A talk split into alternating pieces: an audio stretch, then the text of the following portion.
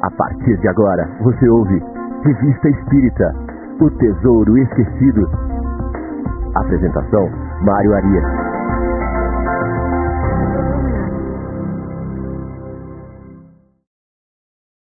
Olá, amigo ouvinte da Rádio Defran. Estamos de volta com o programa Revista Espírita O Tesouro Esquecido. Hoje é sábado, dia 11 de novembro de 2023. Estamos aqui iniciando amanhã de sábado com Kardec, Amanhã de nossos programas ao vivo da Rádio Defran, sempre às 9 horas da manhã, Revista Espírito Tesouro Esquecido. Logo mais às 10 horas, o Livro dos Espíritos em Destaque. E às 11 horas, o Evangelho no Ar, com o nosso amigo Chico Cruz. Então vamos hoje até o meio-dia, com muito Kardec, com muita discussão, com muita, muito conteúdo interessante. Não saia daí, prepare o seu pão de queijo, o seu café e fique conosco até o meio-dia.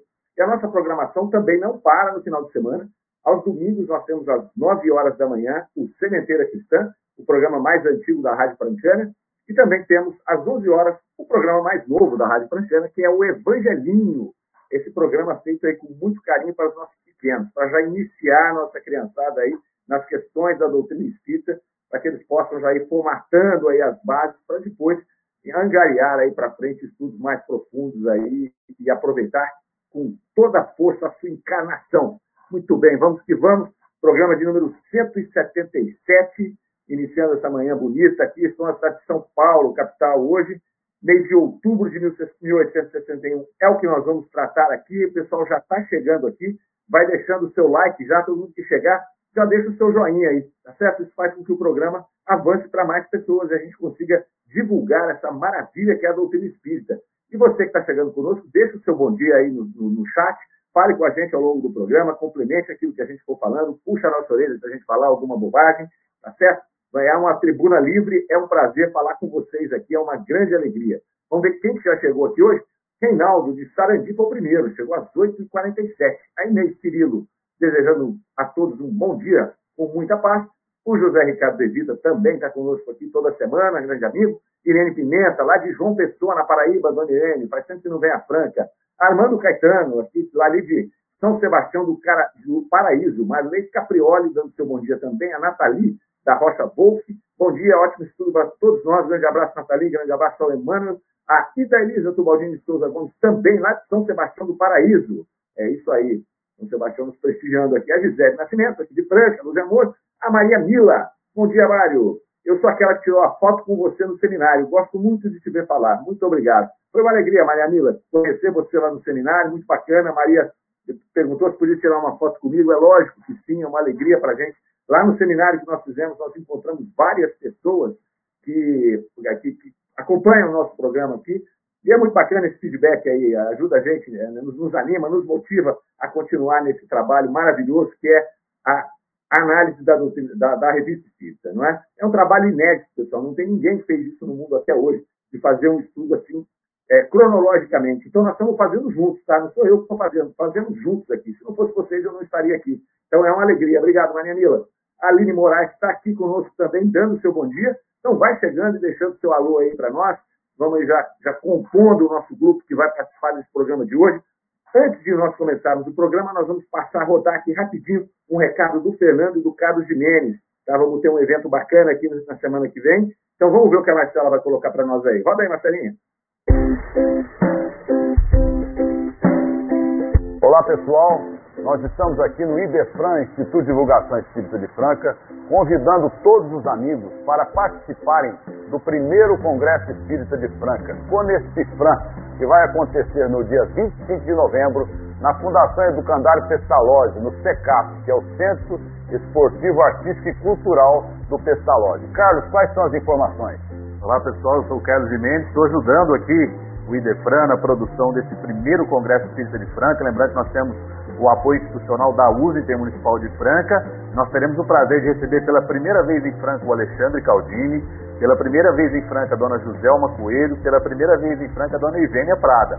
E após quatro anos que esteve aqui, a médium Mayra Rocha, que é lá de Brasília. Na parte artística, o nosso querido Eduardo Zibelli estará conosco, nosso amigo Moacir Camargo, nosso também amigo César Tucci, nosso amigo de Sacramento, Saulo França, e os nossos queridos amigos aqui da cidade de Franca, lá do Grupo Espírita é, Luz e Amor, que é o Coral Sol Maior. Esperamos todos vocês, dia 25 de novembro, a partir das 8h30 da manhã, passaremos um dia falando sobre Espiritismo, vivendo Espiritismo com muita alegria e amor no coração. Lembrando aos amigos que as inscrições para o Congresso Espírita de Franca podem ser feitas aqui na livraria do Idefran presencialmente, também na WR Papelaria e pelo site Quero Dois Ingressos.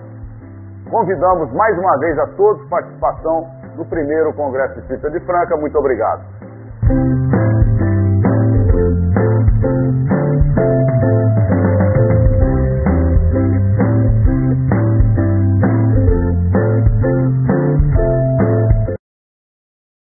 É isso aí, é isso aí. Está chegando o dia, mais uma, mais uma promoção aqui do Idefran.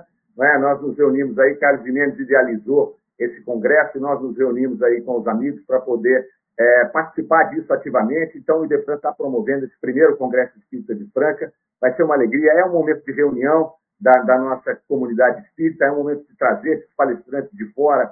Né? É isso, isso é importante, reunir essas pessoas para trocar essas ideias. Então, vai ser uma maravilha semana que vem. Então, vocês que estão aí nos assistindo, que são de Franca ou que são da região, faça e vá lá, procure Congresso Espírita de Franca, conheça Fran, ou quero dois ingressos, localize lá, tem uma taxinha de 60 reais lá que é para pagar as despesas, mas a pessoa que fizer a inscrição vai ganhar um livro tá, que nós estamos editando da Fundação Allan Kardec, 100 anos de saúde mental no Brasil. O livro ficou maravilhoso, ficou fantástico. Então vai fazer a inscrição, 60 reais, ganha um livro e participa do congresso com a gente, tá certo? Vai ser um prazer ver todos vocês lá, ok? Então vamos que vamos. Vamos começando aqui o nosso programa. A Arlete Aparecido Biário chegou conosco também. A Chile dando seu bom dia a todos lá de Poços de Caldas, Minas Gerais.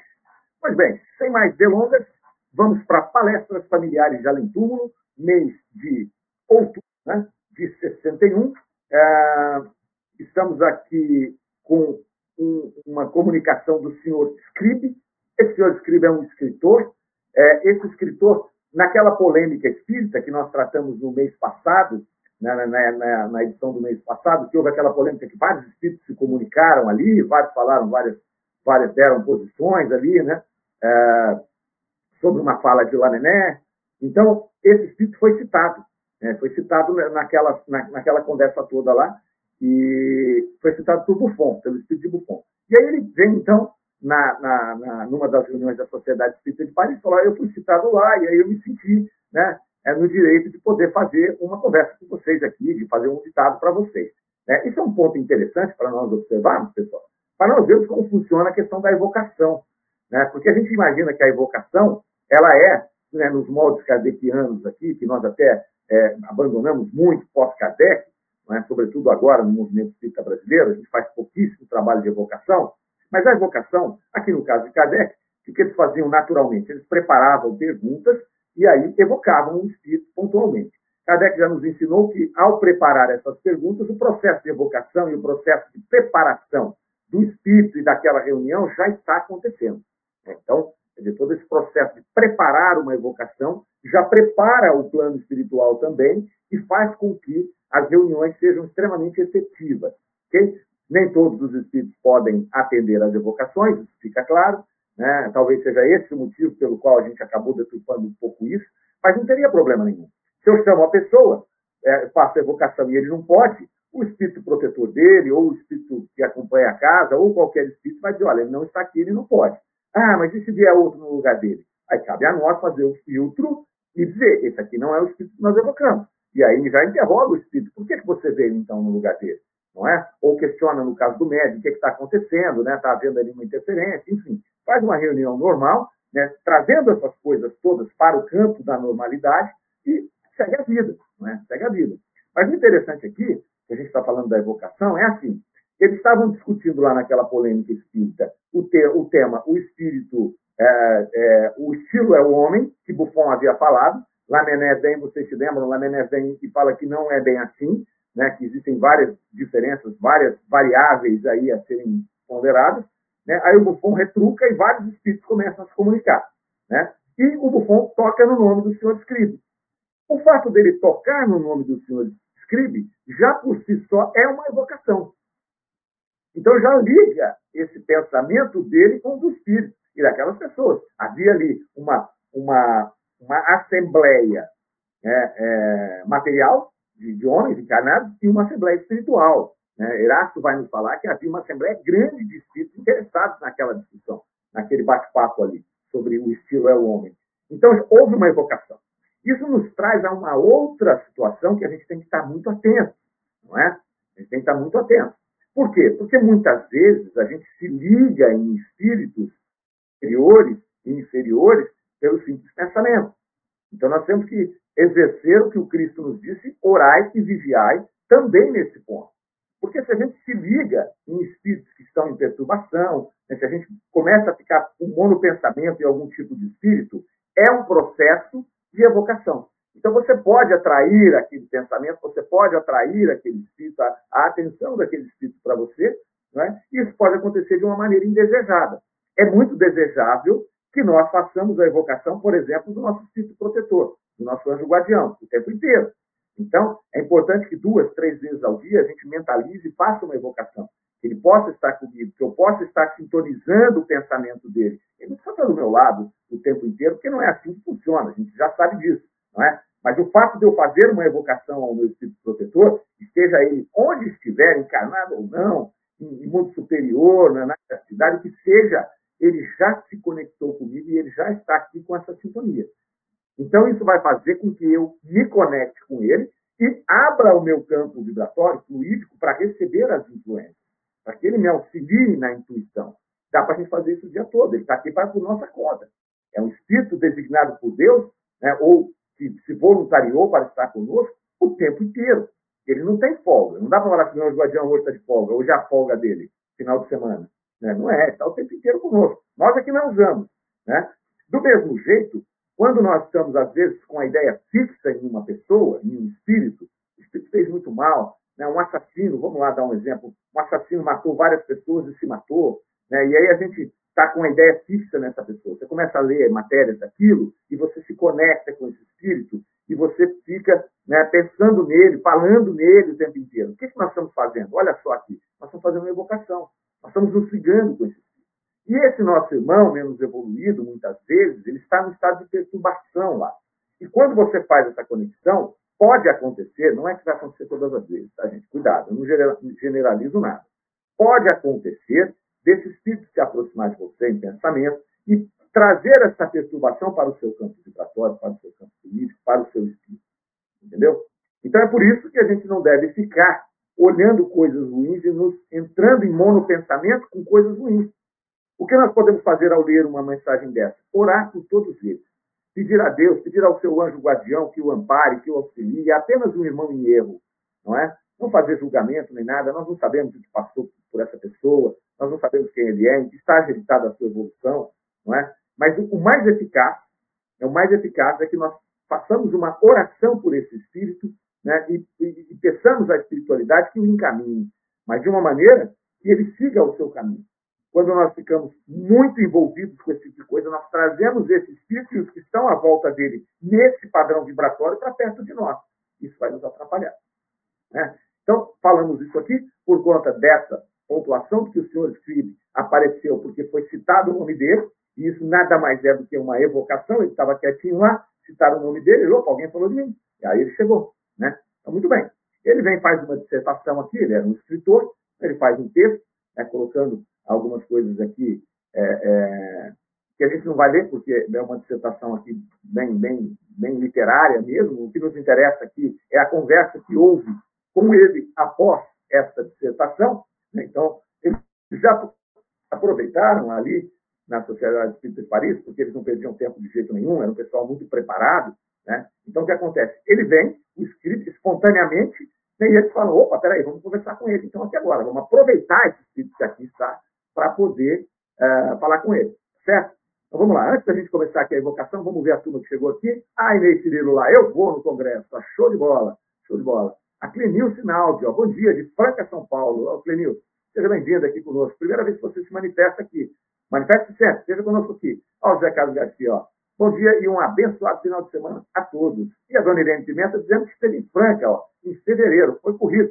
Quando voltar, vou encontrar vocês é, e saudades dos nossos estudos Luz e Amor. Um abraço. Quando a senhora vier, passa um zap aí que a gente encontra e bate um papo. Tá certo, dona Irene? Quem sabe tomamos um cafezinho junto. Ok? Então vamos lá. O senhor escrito chega, passa a sua dissertação, e aí eles vão falar com ele. E ele, então, a primeira pergunta é assim: numa comunicação ditada há pouco tempo à senhorita Xota e lida na sociedade, você disse que o que fez a, a, a vossa reputação na Terra não a fez no céu. É? É, você poderia desenvolver um pouco mais esse pensamento? Então, esse espírito do seu espírito já tinha se manifestado anteriormente, ele era um escritor famoso, e ele vai falar que aquilo que tinha feito para ele a reputação na Terra não fez a mesma coisa no céu. Né? Então, eles pedem para ele, desenvolva um pouco mais esse pensamento. Olha que bacana, né? olha que linha que eles tomavam. Eles querem saber por quê. O que é que nós fazemos aqui na Terra e o que é que influencia a nossa chegada no plano espiritual. O que é que vai fazer, qual é a relação das nossas atividades no planeta Terra, naquilo que nós fazemos agora, enquanto encarnados, com a nossa continuidade na erraticidade. Né? Claro que a gente sabe dessa relação, né? mas naquele momento tudo era muito novo. Kardec já sabia nessa altura do campeonato, mas ele estava fazendo o quê? Ele estava aferindo, ele estava vendo, porque ele ouvia vários espíritos, perguntava tudo para criar um padrão, para entender até mais à frente como funcionava muito bem essa, essa questão de causa e efeito, como essas nossas vidas estão relacionadas, né, como que a nossa vida agora está relacionada com a nossa vida na erraticidade, que está relacionada com a nossa próxima existência, que esteve relacionada com a nossa experiência anterior. Né, então, isso tudo está investigando aqui. E o Espírito responde: tudo é relativo. Hoje, no mundo elevado onde me encontro, não vejo mais com os olhos terrenos e penso que com os dons que eu havia recebido do Todo-Poderoso, eu deveria ter feito mais pela humanidade. Olha só. Então, que interessante. Ele foi um escritor famoso. Né? Mas quando ele vai para o plano espiritual, ele percebe que ele tinha o dom de ser escritor. Então, imagine vocês. Né? A gente já comentou aqui ser escritor, ser músico, né, ser um poeta, ser um artista de modo geral, um pintor, é algo que carece de um dom. Não dá para uma pessoa chegar do nada e falar, eu vou aprender a ser escritor. Ele pode até aprender, mas provavelmente, se ele não tiver esse dom, essa predisposição, né, é, ele não vai ser um escritor brilhante. Ele pode até escrever, né, mas não tem jeito. E já tem aqueles que já vêm com esse dom, muito provavelmente porque já experimentaram essa situação em outras encarnações, tem essa característica, né? e muito rapidamente ele começa a criar, a, a, escrever coisas maravilhosas. Aí é óbvio que quanto mais ele estuda, quanto mais ele se prepara, mais ele aproveita esse tom que ele trouxe. São aqueles só rebeldes, tem que ser muito virtuoso para poder trazer uma coisa de alto impacto sem nenhuma preparação. É por isso também a doutrina espírita traz os axiomas. Espíritas, amai-vos e instruí-vos porque a instrução, né, tudo isso que a gente está fazendo aqui, a gente levanta cedo ao sábado para poder estudar a revista, isso é instrução. O que, que essa instrução faz? Ela nos prepara para que nós possamos pegar os nossos dons, aquilo que a gente já tem latente em nós, né, e possa aproveitar esses dons a partir do estudo que nós fazemos. Então, nós criamos uma base teórica e aí, na prática, a gente usa essa base para a nossa vida. Por isso é tão importante. Por isso esse é um dos axiomas da doutrina espírita. É, nós não estamos aqui a passeio, nós estamos aqui para aproveitar a nossa encarnação. E o senhor escribe aqui vai dizer exatamente isso. Eu tinha um dom muito importante, mas eu não utilizei da maneira que eu poderia ter utilizado para o progresso da humanidade. Às vezes até ele veio com esse propósito, às vezes ele conversando lá no seu planejamento espiritual, né, não sei como funciona isso, lá na erraticidade, preparando a sua encarnação, ele pode até ter falado, olha, eu tenho aqui aspiração, eu, vou, eu sei desse dom de, de, de escritor, eu estou devagando aqui, tá? Estou devagando. Então, é, pode ter acontecido isso. Ele fala, eu gostaria de fazer alguma coisa pela humanidade. Beleza. Ele reencarna, ele tem o dom da escrita, ele se torna um grande escritor, porém não tem coragem de fazer esse trabalho. Né? Porque às vezes ele vai, segue um caminho ali que é, a questão da matéria ali, essa coisa toda nos envolve, e o esquecimento faz isso. É, às vezes você se envolve ali, você não presta atenção nos sinais, nos chamados, e você segue ali. E depois, quando você chega no plano espiritual, fala, putz, eu tinha uma possibilidade tão grande de ajudar e de me ajudar, né? Porque aí, ele fala, se eu tivesse feito isso, eu estaria lá na frente na minha condição espiritual. Mas vai chegar um ponto que ele não está nem preocupado com ele mais. Ele fala, eu perdi a oportunidade de ajudar a humanidade. Né? Isso é a lei do progresso ali. Então, é muito bacana essa colocação desse espírito aqui. Né? É muito, muito interessante. Ah, aí a segunda pergunta, na mesma linha, Eles vão perguntar: dizeis também que gostaria de produzir uma obra mais útil, mais séria, né? mas que essa alegria lhe foi recusada. É como espírito que você queria fazer essa obra? Então vamos focar na pergunta primeiro. As perguntas são muito interessantes, elas são muito inteligentes. Né? Então ele fala naquela oportunidade lá que o sucesso dele na Terra não garantiu o sucesso dele no céu. Ou seja, ele chegou lá, ele não tinha preciso de um grande escritor, que isso tanto faz no plano espiritual, e ele percebe que ele não usou o dom que ele queria. Aí ele pede, ele fala, ah, agora eu quero fazer uma obra útil, eu posso? E aí eles falaram, não, agora você não pode. Agora não vai dar, por qualquer razão. Né? Talvez até por uma razão de dizer, não, você teve oportunidade não fez, agora fica muito fácil você chegar aqui e fazer. Né? E aí a pergunta de Kardec aqui, né, se o Kardec fez, provavelmente, essa pergunta aqui, o que acontece? Ela vai, vai ali assuntar com ele né, por que, que não deixaram e que jeito que ele queria fazer. Como você queria fazer isso aqui? Seria uma obra mediúnica? Porque está na erraticidade. Então tem dois jeitos de fazer isso. Tem fazendo uma obra mediúnica, né? ou reencarnando e escrevendo de novo. Então, basicamente, essa pergunta tem esses dois pontos aí. E ele vai falar, olha, claro, da maneira mais simples que eles tirassem proveito, os escritores encarnados. Né? Então ele vai falar lá, ó, eu usaria a intuição, eu inspiraria os escritores, que muitas vezes imaginam tirar do seu próprio íntimo, e são tão vazios. Aqui fecha com o que Lamennais colocou no começo da discussão do estilo é o homem. Porque o que ele trouxe lá, né, o Buffon tinha dito que o estilo era o homem, então tudo aquilo que o homem escrevia refletia propriamente o seu espírito, a sua personalidade, e Lamennais vem simplesmente dizer, olha, nós temos mais coisas aí.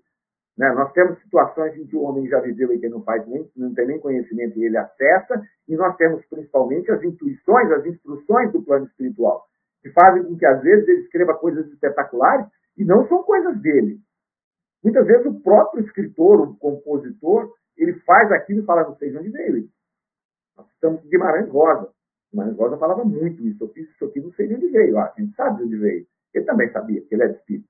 Né? Não se declarava, não declarava totalmente, mas se você pegar, por exemplo, o Grande Sertão Veredas, tem várias referências de espíritas lá dentro, espíritas cravados. Tanto que é, tem um personagem que é o compadre meu Clemente, é um personagem que influencia muito o Riobaldo, que é o personagem principal da história, e ele é espírita cadecista. E muitas vezes o Riobaldo, na, na, sua narrativa, cita o compadre Clemente, falando que, colocando trechos espíritas de interpretações espíritas para comentar ali algumas preocupações, algumas situações que, filosóficas que ele não conseguia saber. Então, o Guimarães Rosa falava isso tranquilamente, e é isso que esse espírito vai fazer. Só que não deixaram ele fazer. Né? Acho que não deixaram, não. Agora você, você segura sua ponta aí. Né? É uma forma até de uma expiação, né? uma forma de incômodo para esse espírito. Porque as coisas não são fáceis assim. Olha, você pede a oportunidade, você vai lá. Você não usa a oportunidade. Agora você quer chegar aqui, agora que você está com clareza, você fala, eu quero fazer. Então espera um pouquinho aí, né? Provavelmente em algum momento ele vai poder ajudar, mas não foi naquela horinha lá. Porque, até porque, se a gente olhar um pouco mais né, é, com, com amplitude aqui, a gente pode falar assim, não, deixa ele não fazer, para que, até para que ele mostre para as pessoas que ele está sofrendo de não fazer. Ele está sofrendo. Né? Eu tenho esse dom, eu gosto de fazer isso, é tudo que eu fiz na minha vida, agora eu quero ajudar. Não, você teve a oportunidade agora você espera um pouco. E aí eles evocam ele, ele vai contar, olha, estou aqui chateado, né? Estou aqui né, entristecido porque eu perdi essa oportunidade, podia estar melhor, não estou, quero ajudar, posso ajudar, agora não estou tendo condições. Né? Então tudo isso é um encadeamento, é tudo muito bacana isso aqui. Né? É, ele, vai, ele vai falar lá, você pode falar do assunto que você gostaria de tratar? E ele fala assim, olha, eu tinha que fazer alguma coisa dentro da área da filosofia ou da espiritualidade eu fiquei na minha tarefa terrena muito no realismo. Então, olha que legal aqui. Ó. Eu me ocupei mais especialmente do que deleita a vista e o ouvido dos espíritos frívolos da terra, do que daquilo que poderia satisfazer os espíritos sérios e filosóficos. Então, o que nos mostra aqui é que ele queria agora fazer uma obra mais na área da espiritualidade e da filosofia, porque ele se ocupou com o realismo ali e ficou envolvido com os espíritos frívolos da terra, com aqueles que estão aqui sequer pensando no que, que eles estão fazendo da vida. Eu estou vivendo a minha vida, mas eu não quero saber de nada filosófico, espiritualista, que isso aí incomoda do ponto de vista material. Você tem que abrir mão de coisas, de gozos terrenos, né? você tem que trabalhar com reforma íntima, com, com, com melhoramento moral, e esse melhoramento moral, ele vai te pedir renúncia de prazeres terrenos. Né? A gente podia estar agora tomando um sol, vendo, vendo a natureza, né? na piscina, nós estamos aqui estudando a revista espírita. Então, há uma renúncia. A partir do momento que a gente vai fazendo, a gente vai colhendo os frutos. Os frutos de tranquilidade, de paz, de conhecimento, né, de proximidade com a espiritualidade. Aí você não troca mais. Aí fala, não, meu amigo, ah, eu vejo depois. Agora não, agora eu vou estudar aqui um pouco. Agora eu me, eu dediquei a estudar todo sábado de manhã, é isso que eu vou fazer. Né? Mas até você chegar no ponto de sentir o prazer, e, e, e, você vai fazer pela necessidade. Tudo assim é na vida. Não, tudo na vida é desse jeito. Né? Então ele está dizendo de que forma que ele ia fazer aqui. Aí, pergunta 4. Olha, disseram já senhorita J, médio, que você não era feliz. Né? É, podeis não ter a sorte dos bem-aventurados, mas há pouco na comissão contaram uma porção de boas ações que você praticou e que certamente foram levadas em conta. E aí ele repete: olha, não, eu não sou feliz porque eu ainda tenho ambição. Tendo sido acadêmico na Terra, eu queria ter feito parte igualmente da Assembleia dos Eleitos. Então, na Terra, ele foi um acadêmico, ele teve muita, ele teve muito glamour naquilo que ele fez, então ele se sentia muito bem, tinha ambição disso. E quando ele vai para o plano espiritual, ele é mais um. Ele é mais um. Por isso que ele falou que o sucesso dele na Terra não garantiu o sucesso do céu. E olha só que ele está se sentindo aqui infeliz porque ele é um, ele se declara ambicioso, é ele que está falando. Ninguém está acusando ele. Olha que coisa bonita. É a sua consciência que está dizendo. Eu ainda sou ambicioso. E por ser ambicioso, eu estou sofrendo, porque eu queria fazer parte dos eleitos aqui. E não faço. E ele deve olhar lá e deve achar um monte de gente lá de espírito que, que para ele ele achava que era irrelevante aqui na Terra e que está num grau muito mais alto que ele lá no plano espiritual, porque isso acontece frequentemente pelo relato dos espíritos. Mas eu acho bonito aqui esse espírito se abrir e dizer: eu sou infeliz porque eu ainda sou ambicioso. Ele vai ter que trabalhar essa ambição. Ele vai ter que trabalhar isso nele, porque agora ele vai ter que ponderar entre essa, esse prazer que ele tem de ser aclamado quando ele está encarnado né, e o que ele quer, o que ele almeja realmente no plano espiritual. Porque essa é a grande dificuldade. A gente vem do planeta Terra e acontece esse monte de coisas, e muitas vezes as pessoas ficam nos incensando por alguma coisa que a gente faz bem, e você acredita que você é muito bom. E por acreditar que você é muito bom, muitas vezes você se desvia do caminho, não faz o que deveria ter feito. E ao chegar no plano espiritual, é inexorável que você vá sentir esse desconforto, esse sentimento de culpa, de dizer eu tinha todas as ferramentas e eu não usei. É isso que ele está nos dizendo aqui. Aí eles vão falar da senhora Giradã. A senhora Giradã era uma médium que desencarnou e que também foi citada naquele episódio do Buffon e do Lamené. A pergunta número 6 fala assim: No mundo em que estáis, já reviste a senhora Giradã, que em vida se ocupava de muitos espíritos de evocações? E aí ele responde: Ela teve a bondade de vir esperar-me no limiar da verdadeira vida, com os espíritos da pleia a qual pertencemos. Então, a senhora Giradã, ela era médium, ali participava daquela sociedade que estava ali em abolição naquele momento, se envolvia com os espíritos, com as evocações, e ela foi uma das pessoas dos espíritos que foi recebê-lo no plano espiritual. Olha que bacana. Né? Então, aquilo que a gente vai criando entre nós, lembra lá do começo do nosso programa, quando nós falamos da evocação mental, quando a gente evoca até inconscientemente o espírito? Então, se a gente fica evocando essas coisas, né, envolvidos demais com coisas ruins, com pessoas que fizeram coisas que é, aparentemente aqui na Terra né, são questões ruins aqui agora, por quaisquer razões que fosse, a gente vai fazendo o quê? Nós vamos criando uma atmosfera política carregada dessas preocupações, desses pensamentos, desses espíritos infelizes ali. Quando nós desencarnarmos, nós vamos estar envolvidos nesse sentimento, nesse, nesse ambiente político. O que vai acontecer o que conosco? Nosso processo de perturbação vai se prolongar. Porque às vezes essas pessoas estarão lá para nos receber, mas nós estaremos num estado psicológico, emocional e fluídico tão deturpado que a gente vai demorar para poder ter acesso a eles.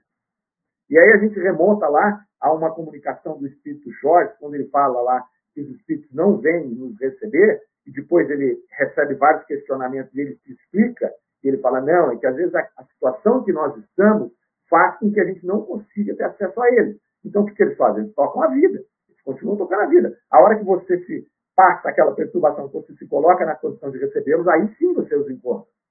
Porque o espírito não vai chegar lá, um familiar seu, ou um espírito amigo, ou seu espírito protetor, quem quer que seja, que esteja encarregado de te receber. Você chega lá no estado de perturbação total, que você não enxerga ninguém, muitas vezes você não sabe que você morreu, você não aceita que você morreu. Você está envolvido ainda com monopensamento. Ele vai chegar, olá, meu amigo, tudo bem? Como vai? Está você? Você não vê, você não sabe quem é. E ele fala o quê? Bom, para que ele acordar, eu volto. Ele simplesmente vai fazer essas coisas. A hora que você despertar, passar do seu processo de perturbação, ele está aqui para te dar um abraço, para te receber. Né? Então ele vai falar que a Santa Giradã foi recebê-lo ali. Né? Então, a pergunta 7, ela é mais feliz que vós? E ele fala, sim, ela é mais feliz que eu. Né? É, é seu espírito, porque ela contribuiu, mais feliz do que eu é seu espírito, porque ela contribuiu para as obras de educação da infância, escritas por sua mãe, Sophie Gray. Sophie Gray. Aí o Erasto entra na conversa. E o Erasto fala assim: negativo, não é isso não. Ela é mais feliz porque ela lutou, ao passo que o senhor escribe se deixou arrastar na corrente da sua vida cômoda. Olha só. Ele está ali falando, né, já fez uma meia-culpa anterior. Aí a senhora Girardin é mais feliz que você. Ah, sim, ela trabalhou lá com as coisas de educação infantil, por isso que ela é mais feliz. O Erasto já chega e já dá no meio dele. Calma lá, irmãozinho. Calma lá, não é isso não. Não vai passar informação errada para a galera aqui não. Ó, não, é ela é mais feliz porque ela lutou. Ao passo que o senhor escreve, o senhor aí que fala, deixou-se arrastar pela corrente da vida cômoda. Não é porque ela mexeu com criança e ele escreveu para adulto que ela é mais feliz que ele. Não é isso não, galera. Não é não. É porque ela lutou, ela abdicou das coisas que ela tinha que fazer, ela empreendeu uma, uma, um melhoramento, ela desprendeu o seu tempo para ajudar o próximo, ao passo que ele ficou na vida cômoda, muito confortável, gente aqui na academia, todo mundo incensando, né? Erasto vem e coloca claramente. É isso, gente. Sabe, os espíritos superiores, né, e é o que a gente deveria fazer com todo o carinho do mundo, é estar aberto para esse tipo de diálogo. Porque senão a gente não cresce. Não cresce. Ele vai chegar lá e vai, vai dizer para ele, não, não, vamos, vamos entender aqui, cara. Né? Vamos entender, você ficou folgando lá enquanto ela trabalhava. É natural que ela receba o seu soldo e você não. É natural. Cuidar. Estava indo muito bem. Né? Entra e já dá uma chacoalhadinha nele ali. Né? E aí Kardec faz uma observação aqui no final, falando a que a morte não separa os que se conhecem desse, dessa aproximação da senhorita Girardin ali. Né? E ele fecha aqui essa observação assim. Assim, para os espíritos, a lembrança das lutas terrenas é uma satisfação, desde que saíram vencedores. Mas tal lembrança se perde ao longe, ou pelo menos diminui de importância aos seus olhos, na medida em que eles se libertam dos fluidos materiais dos mundos inferiores. Então é isso, veja só, no momento em que nós saímos da nossa encarnação, toda a nossa atividade aqui encarnado ainda faz muito parte da nossa vida. Depois, é natural que isso vá perdendo valor. Por quê? Porque à medida em que nós vamos nos esclarecendo, passando períodos de perturbação ali, nos esclarecendo como espíritos, essa experiência na Terra ela passa a ser só mais uma de milhares de outras experiências. Então você vai ficando depois com um extrato, né, com aquilo que sobrou dessas experiências, com aquilo que te modificou, com aquilo que está intrínseco em você. E é esse, é, é essas esse conjunto né, de virtudes, de defeitos, é, de más inclinações, de boas inclinações, que estão intrínsecos de nós, é que serão postos à prova na próxima reencarnação. Por isso que a gente tem que ter muito cuidado quando a gente atrela fatos de uma encarnação com a outra de uma maneira determinista, porque isso atrapalha muito o entendimento. A gente acaba ficando, lembra que a gente comentou uns dias atrás sobre a questão de quem com a espada pede, com a espada será ferido? Falamos bastante sobre isso aqui. Né? Então, se a gente começa a alinhavar tudo, a lei de causa e efeito, com, uh, travando exatamente nas questões que nós temos aqui, então, por exemplo, se eu ferir alguém, eu tenho que vir na outra encarnação com esse alguém, que ele tem que reparar comigo, a gente vai criar uma teia de aranha tremenda de um determinismo absoluto que você vai chegar na vida e falar assim, ó, eu vou ficar sentado aqui, tudo que tiver que acontecer vai acontecer comigo. E não é assim. Né? Porque, à medida que a gente vai saindo, né? Essas preocupações, essas coisas que nós vivemos aqui, elas ainda são muito latentes. É o que o escrito está falando aqui. Ele ainda está sofrendo pelo fato de ele não ter aproveitado essa experiência. A partir do momento que ele trabalhar isso, que ele absorver isso no seu espírito, não é que ele processar isso no seu espírito, ele começa a ver todas as experiências que ele tem no passado. E aí, novamente, é o que sobra para ele são o, esse, é, é esse conjunto de virtudes, de defeitos, de boas inclinações, de más inclinações, que é o seu espírito. E aí pega isso, pega esse pacote, juntamente com os dons, com os interesses que ele tem, que ele vem trabalhando, às vezes, em várias encarnações, e fala, bom, vamos programar outra? Vá para outra encarnação. O que é que nós temos que resolver nessa encarnação? Esse ponto, esse ponto, esse ponto, esse ponto, esse ponto. Está aqui qual é o melhor ambiente, tem condição para isso, vamos, vamos que vamos, vamos embora para a próxima. É muito bacana essa evocação aqui, traz, traz muitas reflexões interessantíssimas aqui. Né? Ana Rita Porta, gratidão, Mário, suas palavras iluminam a jornada. Muito bom, Ana Rita. Iluminam primeiro a minha, pode ter certeza, né? porque não são as minhas palavras na maioria das vezes, são as palavras que estão na revista espírita. Né? O que a gente faz aqui é só dar uma lida e fazer uma interpretação, mas é muito rico e concordo com você, ilumina a nossa jornada, né? ilumina sempre a nossa jornada. Então, Armando Caetano, tem muita informação nas entrelinhas do estudo de hoje. Quero digitar, mas é muita coisa na cabeça para digitar. A gente podia combinar um bate-papo virtual no fim do ano, colocar as fofocas em dia. Ó, tá aí uma coisa bacana, né? Tá aí uma coisa bacana. Vamos fazer alguma coisa nessa linha aí. Ah, vamos tentar aqui um dia abrir o nosso microfone aqui ficar só no bate-papo, tá certo, Amanda? Anota suas coisas aí, suas dúvidas, suas colocações, e uma hora nós vamos fazer isso. Quem sabe a gente faça até o final do ano. Eu já vou deixar um spoilerzinho aqui, eu estou me preparando aqui para, na hora que nós terminarmos essa edição da Revista Espírita, eu vou fazer uma surpresa. Eu vou trazer de novo aqui alguém para a gente bater um papo. Né? Aí não é surpresa nada, porque eu trouxe o Cosme, então vou tentar trazer o Cosme de novo. Então já é um spoiler total. Vou tentar trazer o Cosme de novo para a gente falar da revista de 63, tá? que a gente vai começar. Então, é, 63 mesmo, senhor? Não, 62. Vamos começar 1862. Aí eu vou trazer o Cosme. Mas essa ideia é muito boa, mano. Essa ideia é muito boa. Tem muita coisa de fato nas entrelinhas, tá? Tem muita coisa. A revista é maravilhosa. Os textos de Kardec, as perguntas de Kardec.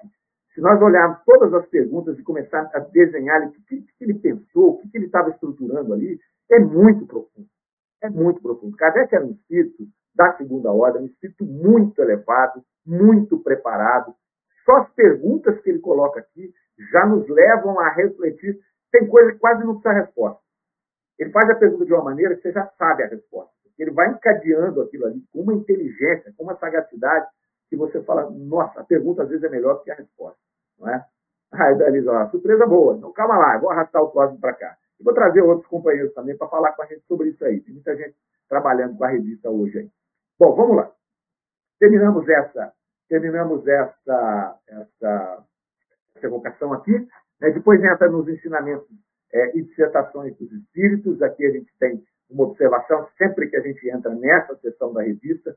É, então está lá, ensinos e dissertação dos espíritos. Kardec vai lá, seleciona algumas comunicações, muitas delas, é, é muitas delas ali que não foram evocações, né?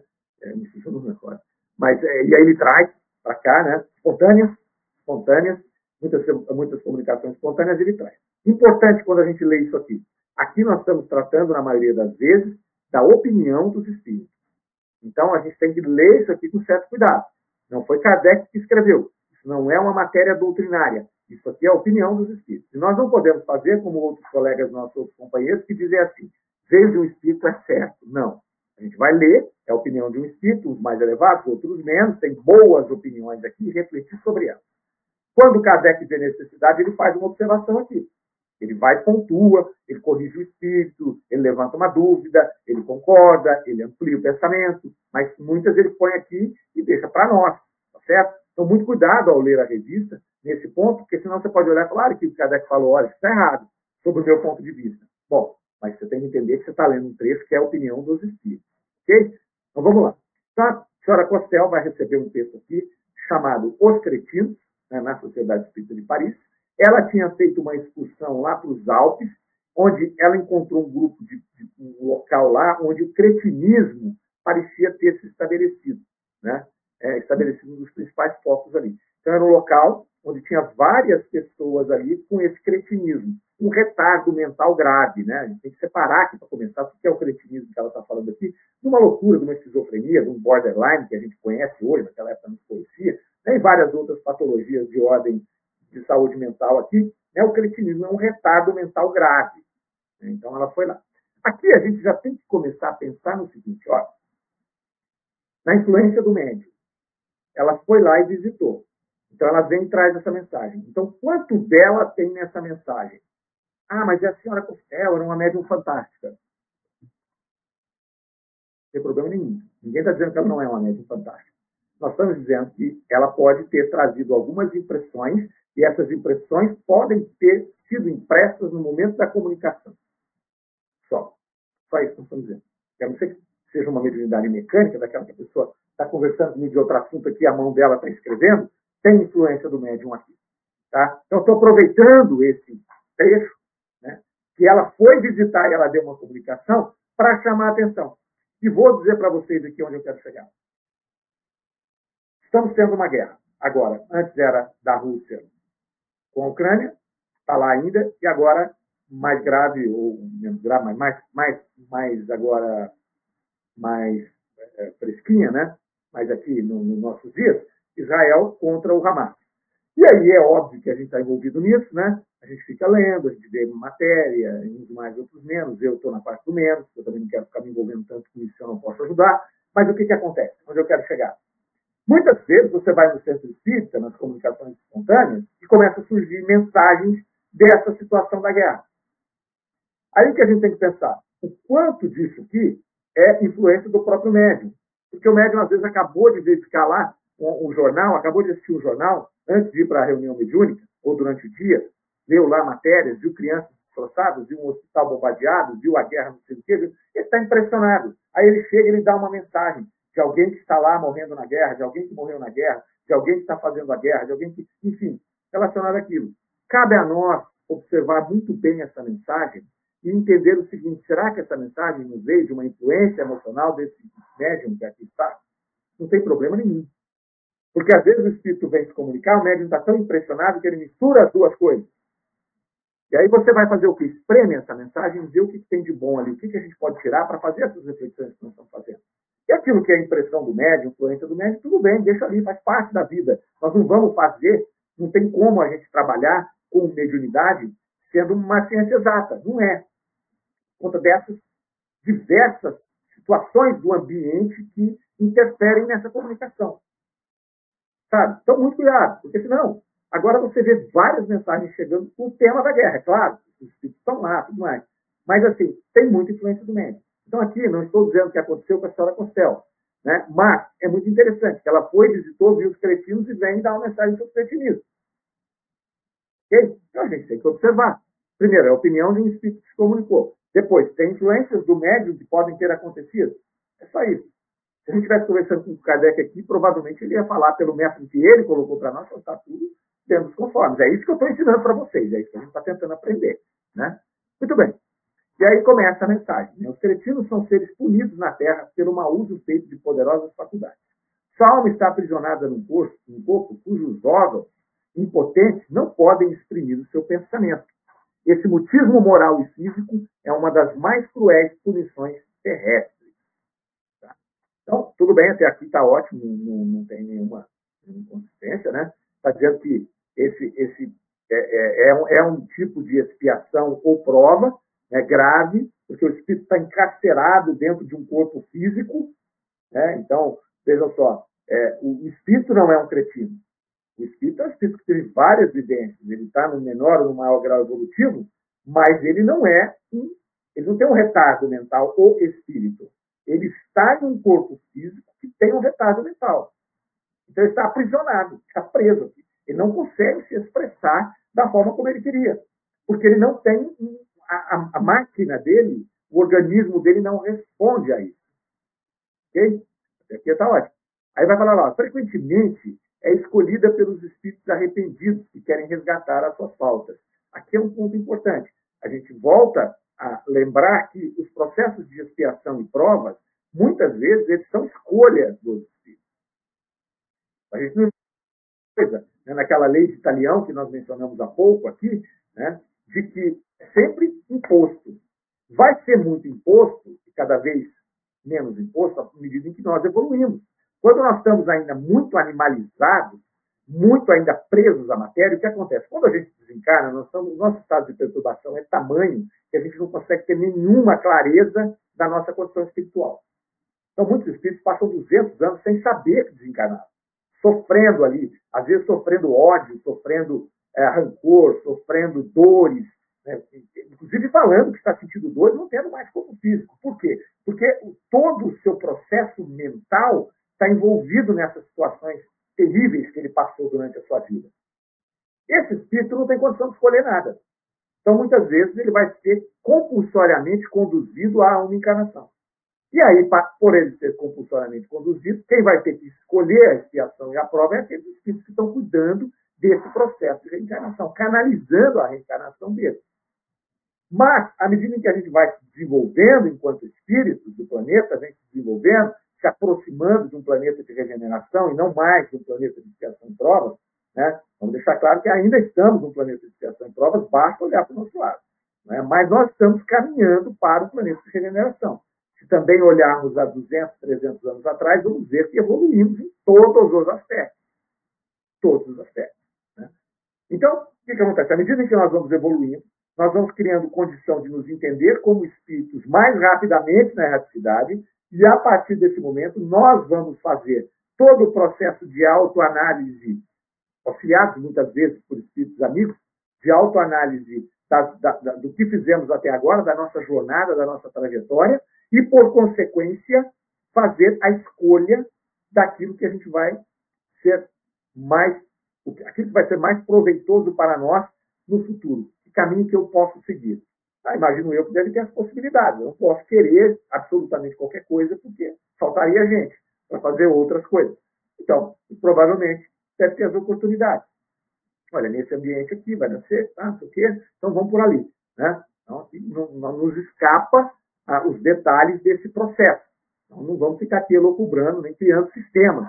Né? A gente está aqui colocando situações lógicas que podem ocorrer ali. Então, muito bem, vai falar aqui que isso é uma escolha, na maioria das uma escolha do espírito. Seja uma prova, seja uma expiação. No caso desse, mais, mais provável que seja prova, que seja expiação. Né? Mas pode também ser prova. O espírito fala, eu quero passar por essa prova dura porque eu vou acelerar o meu processo. Às vezes ele vem para passar essa prova até para auxiliar alguém que está do lado dele, que vai ser pai, mãe, irmão desse espírito, que sofre junto. Né? Então, muito bacana, muito interessante isso aqui, essa questão. Né? Então, essas enfermidades todas têm uma razão de ser, está tudo tranquilo ali. Mais para frente, esse espírito vai dizer que alguns espíritos se revoltam com essa condição. Então, é natural, mesmo que pediu, às vezes não dá conta, e às vezes ele foi compulsório. E ele chega lá e também se revolta. O que, que acontece com os que se revoltam aqui? Esse que se revolta aproveita menos a oportunidade. A oportunidade está posta. Não tem jeito dele sair dessa, dessa situação. Né? Uma vez que ele veio e habitou o corpo de um cretino, de uma pessoa que tem um retardo grave mental, ele vai ter que cumprir essa encarnação. Um começo, meio e fim. Mais ou menos longa. Não é? Então, se esse espírito consegue compreender minimamente o que está acontecendo com ele ali, que não é fácil, e passa por essa prova ou expiação de uma maneira mais tranquila, o que acontece com ele? Ele tem os ganhos, ele alcança os ganhos. Quando o espírito se revolta com aquela condição né, e não aceita aquele processo, ele vai passar por ele do mesmo jeito, porque não tem jeito, é inexorável, ele tem que passar, mas vai chegar ao final ele não vai ter colhido todo o aproveitamento que ele poderia. Né? Então, isso é interessante para a nossa reflexão, até, por exemplo, quando nós passamos uma doença grave, quando nós temos uma perda, não é? já aconteceu, está aí, faz parte da vida. A forma como nós vamos encarar isso é que vai determinar o quanto aquela experiência vai ser positiva e produtiva para o seu espírito. Isso é muito fácil falar, muito difícil fazer. Quando você está vivendo, não é fácil. Não é fácil, porque nós estamos aqui, nós queremos o melhor conforto, a melhor condição para a nossa vida material, para a nossa família, né, para os nossos negócios, para a nossa vida de maneira geral. Quando você bate de frente com uma expiação, com uma prova dura, né, você tem que ter muita frieza para poder fazer essa análise do ponto de vista de Deus sabe o que faz, se eu estou passando por isso é porque é o melhor para mim, né? Vai dar tudo certo ao final, a minha vida é apenas um pequeno trecho de toda a minha existência. Né? Então, é, essa é a reflexão que nós deveríamos fazer no momento grave desse. É, e com muito cuidado eu falo isso, porque é muito mais fácil falar do que fazer. É muito mais fácil eu falar de um irmão que está doente, que ele tem que ser resignado e tudo mais, do que eu estar doente e ser resignado. Eu confesso a vocês que eu não sei. Eu não sei, no momento desse, como seria a minha reação. Eu sei como deveria ser hoje, mas depois eu não sei. Por isso eu não julgo jamais quem passa por essa situação e está revoltado. O que eu procuro fazer no momento desse, se eu tenho a oportunidade, é tentar esclarecer a pessoa, que é, é a única coisa que eu posso fazer. Mas num momento desse, a gente deve evitar, pessoal, falar assim: eu sei o que você está passando. Não, você não sabe. Você não sabe. Uma pessoa perde um filho, aí você chega e vai consolar e fala: ah, eu sei o que você está passando. Você não sabe o que você está passando. Uma pessoa tem câncer. Não, eu sei que você está passando. Você não sabe, você não tem câncer. Você só sabe a partir do momento que você viveu. Aí você sabe. Se não, o que você pode falar é: olha, vamos avaliar isso daqui, vamos ver aqui. Eu tenho essa concepção, apesar de não saber o que você está passando. Mas olha essa concepção, aí você pode, talvez, ter um, despertar daquela pessoa. Isso aconteceu com uma irmã minha querida, que morreu de câncer aí há dois anos, é, que eu vivi aquilo. É, nos últimos dias da vida dela, a gente conseguiu, com bastante conversa, que ela aceitasse o processo, que ela, ela teve um desencarne feliz, é, reatou todas as coisas que ela precisava reatar. Isso ocorreu em 10 dias, foi maravilhoso. Ela teve três anos doente. Ela ficou revoltada por muito tempo, e eu não a culpo. Em momento nenhum, ela tinha 60 anos, dois filhos, uma vida grande pela frente, tinha acabado de se aposentar, queria viajar e se depara com uma doença gravíssima dessa. Né? E no final ela conseguiu, ela conseguiu, no final, 10 dias da vida, ela conseguiu se preparar para desencarnar. Então isso foi maravilhoso. Mas é doloroso, eu não consigo nem imaginar por mais que eu tenha vivido junto dela o tempo inteiro, eu não consigo imaginar o que ela sentiu, o que ela viveu e tudo mais. É, então, com cuidado a gente deve é, observar essas coisas aqui. Né? Ele vai chegando aqui no final dessa dissertação, espírito ele fala assim: ó, o cretinismo não é uma lei de Deus. Né? É a ciência, e a ciência pode fazê-lo desaparecer, pois ele é o resultado material da ignorância, da miséria e da sujeira, os novos meios de higiene que a, da, que a ciência, nada mais prática, pois ao alcance de todos, tendem a destruí-lo. Então vejam só que o que a gente falou a respeito da opinião do espírito. Isso aqui é muito contestável, essa colocação final do espírito. Então, muito cuidado na hora que nós vemos uma dissertação de um espírito, porque ele falou muitas coisas coerentes e ele dá essa tremenda escorregada no final. Que a gente não sabe como veio. Se esse é o pensamento dele, se o médium não captou o que ele falou, se isso é do médium, de quem é. Mas isso aqui não dá para concordar com essa frase, porque a, a, o cretinismo não é fruto da miséria e da sujeira. A gente sabe que miséria e sujeira influenciam em algumas coisas, mas ele não é fruto absoluto. E as questões higiênicas da saúde, da ciência, não vão eliminar esse processo. Então, é a opinião do espírito. Se fosse numa conversa que a gente estivesse tendo aqui entre dois amigos, a gente ia falar, cara, você deu a sua opinião agora, mas eu discordo. Vamos pensar junto? E não é isso, isso, isso. E talvez ele, esse espírito, conversando com alguém e ouvindo que discorda, pudesse pensar, ah, não, beleza, é verdade. É, essa condição vai melhorar com o avanço da ciência, mas ela não vai ser extinta, como ele colocou aqui. Né? Mas isso tudo eu acho que está aqui até porque é, é preciso que a gente se debruce e leia com cuidado. Temos que saber ler todas as partes da obra de Kardec. Então, na revista, eu tenho que saber ler quando é um artigo, eu tenho que saber ler quando é uma contestação de um opositor, eu tenho que saber ler quando é um texto doutrinário de Kardec, eu tenho que saber ler quando é uma, uma, uma, uma evocação, uma entrevista, e eu tenho que saber ler quando é uma dissertação de espírito. Porque senão, a gente vai sair por aí falando coisas e as pessoas vão falar: vocês são muito crédulos, senhor. Olha aqui essa mensagem, a mulher está falando aqui que se você tomar banho não vai nascer cretino. Estou né? simplificando, desculpa. Né? Mas não é isso. Então o Espírito foi muito bem na sua colocação. É a opinião dele, cara. Ponto. Assim como Emmanuel, André Luiz trazem muitas coisas que é a opinião dele. O erro está onde? Quando o cara chega e fala que isso aqui é doutrinário. Porque o André Luiz falou, é, é verdade, é doutrinário. E não faz análise nenhuma. Kardec não fazia isso. Kardec ia pegar o que o André Luiz trouxe, pô, tem muita coisa legal aqui. Vamos investigar outros espíritos? Vamos casar? Ou isso aqui escorregou, então tira. Isso aqui não, isso aqui é bom, então põe. Isso aqui é bom, cabe na estrutura da doutrina espírita e é até um complemento. Então eu vou usar isso como complemento. Agora, isso aqui não. Isso aqui houve algum problema. ou o André Luiz não entendeu, ou o médio não entendeu, ou no dia não deu certo de fazer a comunicação, ou o espírito falou para ele não tinha entendido direito. Perfeito? Isso não destrói a obra de ninguém, nem do médium, nem do espírito, nem de ninguém. Quem faz a bagunça somos nós aqui, que aceitamos, entendeu? Nós é que fazemos a lambança toda. Mas é isso. É bom a gente estudar isso aqui e ver esses pontos para poder destacar, para a gente poder entender como eu leio. Então, eu leio. Certo? Chegando aqui ao final do nosso programa, vamos ver quem é que deu o seu comentário aqui. O pessoal está ali, né, surpresa boa, a questão do Cosme ali. A Nathalie, grande presente, Cosme e Mário juntos. Não, Cosme e Mário não, porque quando o Cosme está aqui, é ele que vai falar. É ele que vai fazer. Eu só vou acender a chaminha, né? Porque eu estou há anos luz de seu conhecimento do grande amigo Cosme Mário. Né? A Chile perfeito, excelente tudo, boa semana a todos. A Fátima, é por esse motivo que a empatia é o melhor mecanismo para poder auxiliar as pessoas com qualquer tipo de sofrimento. É isso. Né? Uma empatia sincera, sem querer se colocando no lugar do outro, mas sem querer dizer para ele você sabe o que ele está passando ou que você está passando o que ele passou, a não ser que seja verdade. Né? Eu estou com o mesmo problema da pessoa, eu tive o mesmo problema da pessoa, eu posso talvez falar isso, porque as circunstâncias podem ser diferentes. Não é? A Chile é excelente, Armando Caetano dando seu bom final de semana a todos. Reinaldo, gratidão pelos estudos, ótima semana, é isso aí, meus amigos. Estamos aqui, então, fechando mais um programa. Desejo a vocês um final de semana maravilhoso e sábado que vem estaremos de volta, certo? Lembre-se do Congresso e aquele que tiver condição de ir, vai ser muito bom a gente poder trocar um abraço por lá, tá certo? E, então, ficamos assim. Rádio Defran, o amor está no ar. Você ouviu Revista Espírita, O Tesouro Esquecido.